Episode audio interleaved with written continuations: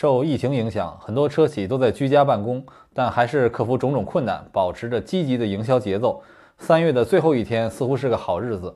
多款新车抢在这一天上市，也可能是为了避开愚人节吧。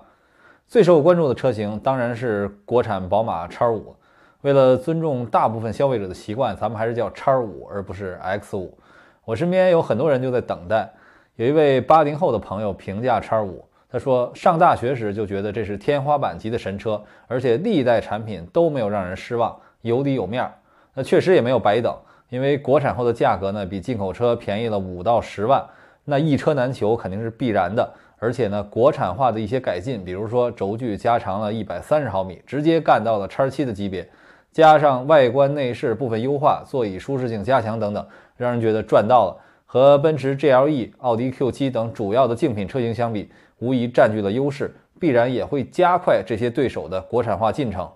宝马 X5 这款车从九九年上市，开启了宝马的 X 系列，一直是中大型 SUV 的标杆，代表着这个档次车型的品味和性能，在中国呢也是长盛不衰，成为了很多人证明自己经济实力的象征。如今，X 五在沈阳大东工厂生产，这其实也是世界最先进的宝马工厂。不过呢，宝马在同一天也推出了电动中型运动轿车 i 三，结合此前上市的 iX，此刻燃油车 X 五上市，给我的感觉就是四个字：帝国斜阳。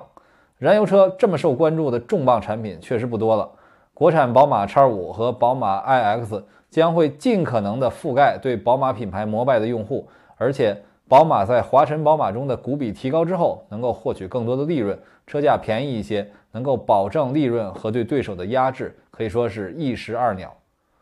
要按大多数人买得起的标准，上汽大众零度 L 这款车就很值得关注，有一种久未谋面的感觉。怎么说呢？上汽大众去年的营销重点放在了 ID 系列车型上，代表着大众集团面向电动化、年轻化大象转身，好像一些传统车型被冷落了。但是零度 L 突然给大家带来了很多惊喜，产品上确实和大众的其他产品有相当明显的差异，时尚感直追电动车。在营销上呢也更加活泼，比如官方也承认了零度 L 的昵称就叫做辣馒头，是不是得出个周边和辣条媲美的美食呢？这也体现了上汽大众在传统形象上的改变。如今。零度 L 以魔性的大嘴配以无框车门加掀背式尾门的造型，更加贴合了年轻人的审美。同时呢，也在产品上摆脱了大众套娃的固有印象。